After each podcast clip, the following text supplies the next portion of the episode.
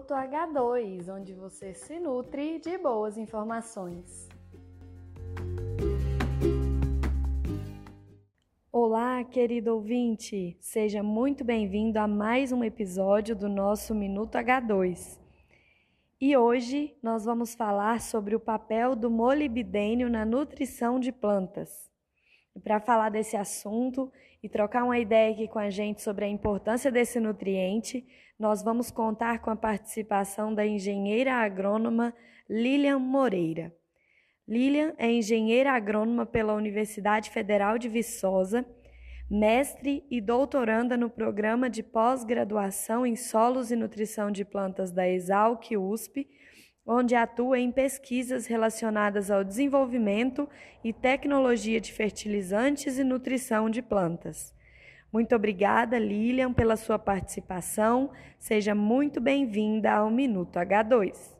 Olá, Marluce. É um prazer participar deste podcast com vocês. Eu que agradeço o convite e a oportunidade de apresentar um pouco da dinâmica deste nutriente. Lilian, nós sabemos que, assim como o cobalto, o molibdênio também está diretamente ligado ao processo de fixação biológica de nitrogênio, não é mesmo? Então, para começar a nossa conversa, eu gostaria que você explicasse para a gente de que forma ocorre a interação entre o molibdênio e esse processo tão importante para as leguminosas. Inicialmente, vamos relembrar que o processo de fixação biológica de nitrogênio ele é dependente da associação de bactérias a plantas. Essas bactérias elas possuem estruturas e mecanismos que são capazes de utilizar o nitrogênio presente na atmosfera. Esse nitrogênio ele não é utilizado de forma direta pelas plantas porque ele está numa ligação muito estável, que é uma tripla ligação entre átomos, e existe uma grande demanda de energia para que essa ligação seja rompida. E esse é o processo que as bactérias realizam e também é realizado de maneira industrial pelo processo conhecido como Haber-Bosch, que é a base dos fertilizantes nitrogenados. O processo de conversão do nitrogênio atmosférico, ele se inicia quando as bactérias convertem esse nitrogênio em amônia e posteriormente em amônio. Esse amônio, ele vai ser assimilado a esqueletos de carbono, formando aminoácidos que serão disponibilizados para as plantas. O processo de fixação biológica ele ficou bastante difundido e conhecido justamente pela economia de fertilizante mineral e com isso uma redução dos custos de produção. Junto com o conhecimento do processo de fixação biológica, também ficou se conhecido a associação do molibdênio nesse processo, isso porque o molibdênio participa da enzima que é responsável pela quebra da tripla ligação do nitrogênio atmosférico e conversão desse nitrogênio numa forma assimilável. Além do molibdênio, o ferro e o enxofre também participam dessa enzima. E nós poderíamos aí colocar essa enzima como uma engrenagem de transferência de energia onde esses elementos transferem energia de um para o outro até que essa energia chegue ao nitrogênio e seja suficiente para romper essa ligação e formação de amônia, posteriormente amônio. O molibdênio, ele seria a última parte dessa engrenagem. Então, ele atua diretamente no processo de redução do nitrogênio. Como curiosidade, né, algumas nitrogenases não possuem molibdênio em sua constituição e pode ser substituído nestes casos por ferro e vanádio. Porém, essas nitrogenases ocorrem em uma proporção muito pequena na natureza. Por isso que em deficiências de molibdênio, nós temos então uma menor quantidade de nitrogênio fixado com isso, nós temos uma redução na produtividade e aí que se encontra é, a importância do molibdênio para as leguminosas. O que você destacaria como as outras principais funções do molibdênio nas plantas? O molibdênio tem como principal função a participação em enzimas, assim como também a participação é na nitrogenase, no caso do processo de fixação biológica de nitrogênio. O principal e mais conhecido papel do molibdênio nas plantas é a sua participação no metabolismo do nitrogênio.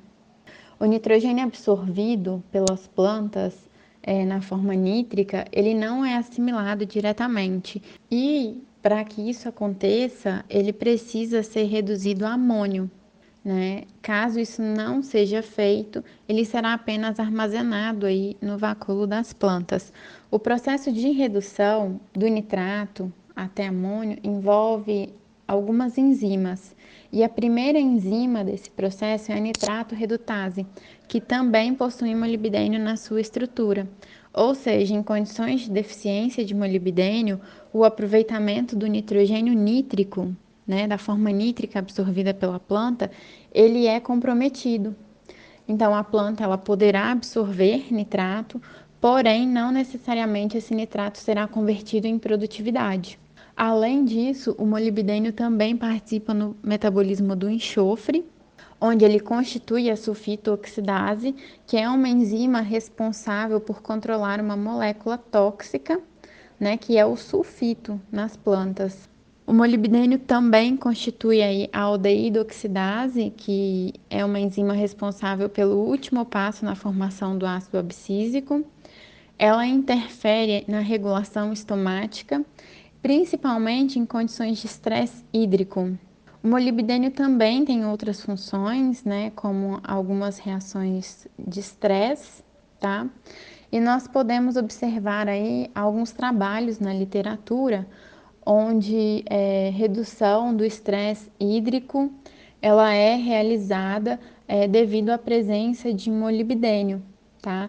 Em breve também é, nós publicaremos aí em parceria com o Instituto Agronômico de Campinas o efeito do molibdênio na cana-de-açúcar, né, onde nós verificamos que esse elemento ele foi importante para o aproveitamento do nitrogênio em doses menores, né? ou seja, a adubação molibídica favorece o aproveitamento do nitrogênio pela cana-de-açúcar, principalmente em condições de restrições desse nutriente. E no que diz respeito às fontes, à forma e ao momento de aplicação utilizadas, o que os estudos têm mostrado que garante maior eficiência do uso do molibdênio? Bem, as principais fontes de molibdênio utilizadas na agricultura atualmente são o molibdato de amônio e o molibdato de sódio. Segundo a legislação brasileira de fertilizante, as garantias mínimas do molibdato de amônio são de 58% de molibdênio e 5% de nitrogênio, enquanto que o molibdato de sódio é de 39% de molibdênio. O molibdato de sódio ele tem como característica uma maior solubilidade, aproximadamente o dobro do molibdato de amônio, porém ele tem também um maior pH. Essas informações elas são importantes principalmente quando realizamos misturas de produtos, né? Em algumas culturas, como a soja, o molibdênio é aplicado basicamente no tratamento de semente. Em outras culturas, ele pode ser aplicado é, via solo, como no caso da cana-de-açúcar, junto com o NPK. Em relação à eficiência das fontes de molibdênio utilizada, é, nós temos aí que elas são bastante semelhantes. E o mais importante para garantir uma boa eficiência e ganhos de produtividade é o adequado manejo da fonte e aplicação correta. Em relação aos estádios de desenvolvimento de culturas como a soja, por exemplo, em quais momentos ocorre a maior exigência da planta por molibdênio? E quais as consequências da escassez desse nutriente para a planta nesses momentos? No caso da soja, o momento de maior demanda de molibdênio será a formação dos nódulos e durante o período de maior demanda de nitrogênio. Como nós já discutimos, esses nutrientes estão diretamente relacionados e suas exigências caminharão juntas na planta. Infelizmente, especificamente para o molibdênio, nós não temos muitos trabalhos que mostram a marcha de absorção deste nutriente nas culturas. Isso acontece em função de uma restrição laboratorial para a quantificação de molibdênio, que muitas vezes depende da adaptação dos métodos já utilizados nos laboratórios porque o nutriente está numa concentração muito baixa no tecido das plantas. Para se ter uma ideia, Para cada átomo de molibdênio nas plantas, nós temos aproximadamente um milhão de átomos de nitrogênio. Mas eu gostaria de ressaltar aqui que, mesmo diante da aparente pequena necessidade, a falta desse elemento induz a deficiência no metabolismo da planta. E isso reflete diretamente na produtividade, causando muitas vezes sintomas que são confundidos com a falta de nitrogênio. E isso é explicado devido à redução na fixação biológica, reduzindo também a produtividade. Lilian, para finalizar, indica para a gente quais estratégias o produtor pode utilizar para aproveitar essas vantagens oferecidas pela melhor utilização do molibdênio em parceria com o nitrogênio nas culturas? A principal estratégia a ser utilizada é a aplicação de molibdênio, e eu digo isso porque, infelizmente, em muitas lavouras este nutriente não é utilizado. Ele deve ser aplicado preferencialmente junto ao nitrogênio, independente da fonte nitrogenada utilizada.